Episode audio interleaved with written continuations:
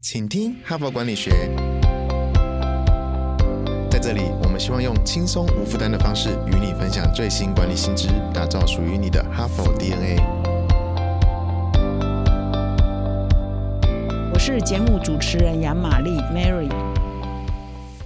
大家好，欢迎来到今天的请听哈佛管理学。那我们这一周的主题呢，谈一个非什么个人管理啊、组织管理啊、企业领导，不是谈这样的问题。这一周的主题呢，是在谈一个科技的趋势哈。那这是呼应哈，我们哈佛商业评论刚刚出刊这十二月号有一个主题叫做“你的公司现在就需要太空策略”哈，Your company needs a space strategy now 哦。那这一篇文章呢，也就是我昨天跟今天呢连续两天跟各位分享的是热腾腾刚刚出版的一篇文章。那这篇文章呢，延续我礼拜一跟礼拜二有提到，有分析这个背景，为什么现在太空的科技在蓬勃发展？为什么现在太空的科技已经慢慢的进入各行各业？他们说研发里头，或者是呃这个服务里头哈，让各行各业可以提供更好的服务哈，已经说明了那个背景。那么我今天跟昨天呢，就是来介绍一下十二月号这篇文章，它所描绘的太空。科技已经有四种哈，可以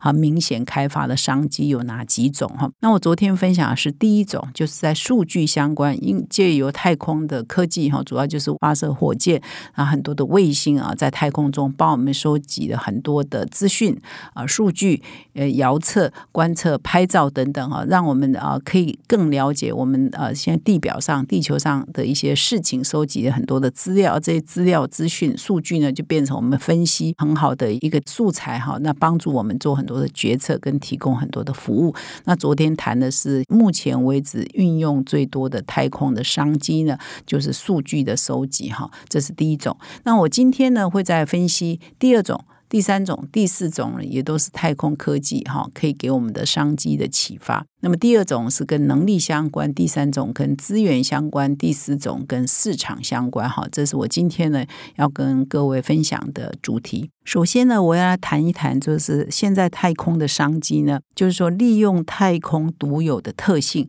来进行研发哈，已经成为很多行业把它当做独特的商机哈，在进行哈。我这边来特别举一个例子，就是制药公司哈，我们一定觉得很奇怪啊，呃，生技产业制药公司跟太空科技，我们明显想得到可能是通讯行业嘛，和电信公司啊等等，可是制药业哈，现在也很多大药厂也在。利用太空的特性来做他们的研发，为什么呢？因为太空呢是一个零重力哈，或者是低重力的环境哈，这样的环境是地球没有的嘛，所以就有很多的制药公司开始利用太空这个低重力哈，这个真空的环境来做这个他们的尖端的研发哈。比如说，包括这里提到的是跨国制药公司毕志妥哈，就在国际太空站哈，国际太空站我前一两天有介绍，它就是一个呃像一个足球场一样大的一个很大的。卫星哈，那上面呢是有太空人居住在上面的哈，然后可以在上面呢做一些有人类的活动，然后也可以做一些研发哈，或者收集一些资讯。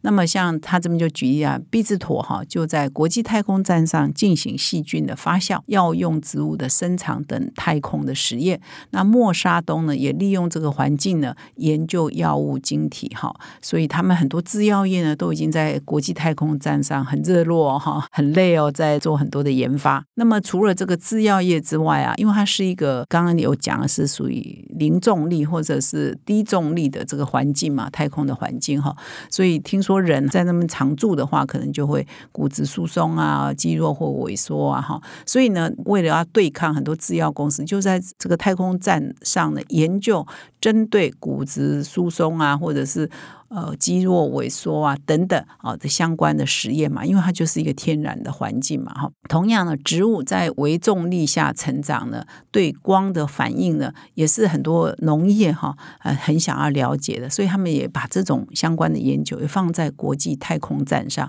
所以换句话说，呃，太空站呢就提供了一个非常独特的研发的环境，而这个环境呢是地球表面没有的哈。所以很多的制药业、很多农业生技公司呢。呢，现在都在太空站上做很多各式各样非常呃有创意的研发哈。那这里也提到说，连制造业各种制造业也可以在太空找到了新的天地哈，利用太空的环境来做地球表面啊我们在地球上没有办法做的一些制造业的研究或者是真正的生产。比如说有一家公司哦，它的公司的名称就叫做 Made in Space 哈，就太空制造公司哈。它本来就是在制造一些东西来应应这个太空空哦发射火箭啊或太空上的一些需求嘛。那现在他也在想啊，就是我如果一些这些物品啊，如果在地球上生产，然后再坐上火箭送到外太空，那这个不是很耗费能源吗？如果我这些太空上的需求，我可以直接在太空上生产，那不就省力了吗？所以他现在也是在实验哈，就在太空上生产，然后在太空站上生产太空需要的一些物资哈，就直接在上面做哈，这个就开启了一个新的时代嘛哈。那么太空制造公司，他也在研究太空制造东西、太空使用之外呢，他也在那边想说，有没有什么东西是在太空上制造会比地球制造更好的呢？哈，比如说他们就举一个例子啊，他正在研发一种产品，这它叫做这个氟化物玻璃纤维，它的这个效率呢，如果在太空上生产呢，会是我们传统我们在地球上生产的光纤缆线的二十倍哈。那这种东西呢，叫 GBLA A N 哈。Ziplan 哈，它是很难在地球上生产的，可是，在太空的轨道上生产是有可能的哈。所以，这这些人真的都很有想象力哈，也很有研发的精神然后，所以这样的时代呢，可能我们很快就会看到了很多产品，搞不好 Made in Space 啊，以后不是 Made in 台湾或 Made in China，是 Made in Space 啊，搞不好在地球上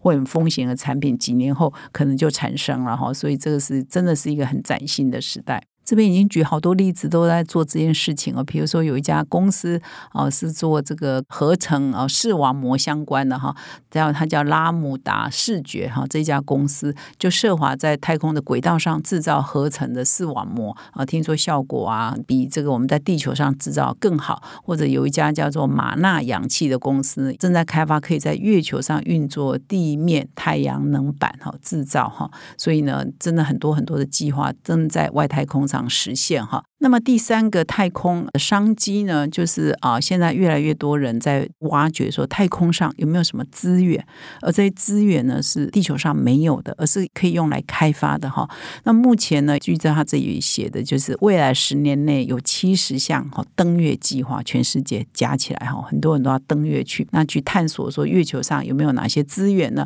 是可以来利用的，不管是利用为地球啊人类所需，还是利用在外太空都可以哈。所以他这边就举了例子啊，在这七十项登月计划里头，比如说有一家公司叫轨道工厂，他就希望说想看看月球上的水资源是不是可以利用。如果月球上的水资源直接就可以利用，他就可以直接用月球上的水资源来补给哈太空中的加油站的库存哈。所以换句话说，我们不用从地表把水送到空中嘛，哈，在月球上，在太空中就有这个资源是我们是可以使用的。那么也有越来越多公司啊，在研究说，哎，在这外太空有没有很多小行星上哈，是有很多贵重的金属啊、矿物啊哈，还有包括水资源哈，是呃过去没有被挖掘，现在呢，我们人类的科技呢是可以好好的来利用这些天然的资源哈，在外太空上的资源。所以他这边举了一个例子哦，二零二二年的五月，也就是今年五月而已嘛，有一家新创公司呢，就募集到一千三百万美元，他要在小行星上采矿。哈，他们认为说，哎，某些小行星上可能有一些贵重金属啊，哎，是价值是很高的哈，所以世界上有很多人呢都在做这一方面的狂想。那这边也有特别提到贝佐斯哈，就是。阿玛总的创办人，他甚至有提过哈，他不是成立一个 Blue Origin 哈这一家这个太空公司啊，他这个 Blue Origin 哈，他是两千年左右成立的哈，他甚至有一个愿景哈，就是像 Elon Musk 是想说我们人类就移民火星嘛哈，那这个贝佐斯的愿景是说哇，把地球上污染的这些所有的重工业啊，污染的行业都转移到太空去哈，那这样可以保持这个我们地球的美丽的行星的运转了哈，那当然这是不是有伦伦理的问题了，我们不要以邻为祸嘛，我们以别的星球为祸哈，这是不是对的哈？这在这里不讨论，主要就是说，哎，也有人提出这个愿景，可以把这个险恶设施哈、工业基地都转到外太空去了哈。所以呢，太空中也有很多的资源，它本身有矿物哈、有水、有一些贵金属呢，或许呢，这些太空的资产 resources 也是人类啊可以运用的哈。现在也是吸引了很多人在往这方面去努力，要去开采。那前面已经提到两种太空的商机嘛，第一种是说，嗯，利用太空独特的低重力、零重力的特性，我们可以做很多的很多的研发，哈，是地球啊没有办法做的。第二是说，哎，太空中或许有哪些资源、资产 （resources） 呃，贵重金属啊、矿物啊，或许是我们所需要的哈，也有开采的研究的价值。那么第三个呢，需求就是说我们。现在呢，太空越来越拥挤哈，越来越繁忙，有很多的人，有很多的活动在上面进行，很多很多的卫星在上面哈，有很多的太空站。那所以呢，不管你要做研发、做制造啊、做开采啊、做做研究等等，你都需要满足太空上那些活动的需求嘛。哈，所以第四个需求就是啊，满足呃太空的需求的商机哈。就是说，以前很多的需求哈，可能就要从地球呃发射火箭送上去嘛。哈，那现在呢，本身这些太空的需求直接在太空生产，直接在太空制造，你就不用从地球表面再送上去嘛，哈。所以呢，是因为现在已经越来越多人在太空上活动，越来越多活动在太空上进行嘛，所以这一个呢也会变成本身呢就是一个商机。那么最近呢有一条新闻嘛，就是说一九六九年阿姆斯壮上登陆月球之后啊，已经五十年没有人类登陆月球了嘛，哈。所以最近呢，NASA 太空总署呢，美国太空总署又有一个计划叫阿提。米斯计划要重新恢复这个月球的任务嘛？哈，那为什么人类要在魁伟五十年要再上去呢？我们的专家就形容要把月球当做一个中继站，哈，以它为基地，哈，再延伸去研究别的星球，比如说火星了，哈。那么你现在要把月球打造一个中继站，你就要很多资源，也要提供给月球所需嘛。所以这些呃需求如果直接在太空上制造，那不就是一种新的商机嘛？哈。另外就是说，呃，越来越多富豪。哈，全世界的富豪对到太空旅游是有兴趣的哈。比如说，现在有一些是上去就下下来了哈。那有一些是真的送旅客可以到国际太空站去嘛哈。那如果说要让人在国际太空站上住几天，那你是不是也有一些需求哈？要满足这些人的需求，这些旅客的需求哈。所以他这边有预期啊，就是说在未来十年内哈，这太空旅游的商机会有四亿美元哈。虽然还不是很大，但是你就可以想象。说那以前是天荒夜谈嘛，现在已经有可以做了，而且可能会越来越蓬勃发展嘛，所以要满足这太空旅游的商机的需求也是蛮大的嘛。所以以后呢，会不会呃有需要在太空站呢也盖一个旅馆哈？有没有住宿的商机哈？这些呢引发了很多的想象了哈。那其实不只是想一想了哈，这边举了很多例子，说事实上已经很多公司这样做了哈。比如说他举了一家叫做这个营建公司叫 Icon 哈，跟啊一家建筑设计公司哦，他们就跟 NASA 合作哈，协助 NASA 最近不是这个阿提米斯号哈要登月嘛哈，那他们就协助阿提米斯号呢，就他们的营建系统，那所以呢就建造一个名为火星沙丘的阿法尔的结构物哈，他们要。在月球上模拟在火星生活的状况哈，所以已经有人真的已经很多建设公司哈、设计公司已经跟这个太空啊总署在合作啊，在外太空上建立一些设施，是可以满足以后人类啊到太空上去生活所需要的一些需求。那比如说这个马斯克啊，就是预计说二零五零年就会有人类移民火星嘛哈，那在火星上怎么居住呢？是不是也有房子的需求呢？有建造的需求呢？哈？所以，其实上他们现在都在模拟这些事情，我在想象这些事情，然后再看说我们的建筑啊、我们的设计啊、我们规划是不是也要跟着太空的改变而改变哈？所以，这个是真的是一个开脑洞的事情，然后是一个我们无法想象，可是在世界上的一些角落都已经有人在开始做科幻哈，在开始幻想，搞不好。真的十年、二十年、三十年后，这些都成真哈。那么从昨天呢到今天呢，我就一连两天呢介绍这一篇，你的公司现在就需要太空策略哈。那么介绍四大商机哈，一个是利用太空的数据，第二是利用太空的特性，第三是利用太空的资源，第四是满足太空的需求。这四大商机都是现在我们各行各业可以开始思考，你可以怎么切入，你可以怎么运用的好时机哈。我们现在才刚刚开始而已哈，那从现在开始在关心这个也不迟哈。那么，哈佛商业评论虽然都在谈管理、哈看领导、看趋势，可是呢，科技的发展绝对会影响企业的经营，哈，它甚至影响它的经营的模式，所以我们也是要对。各种科技的发展很敏感哈，才可以在这个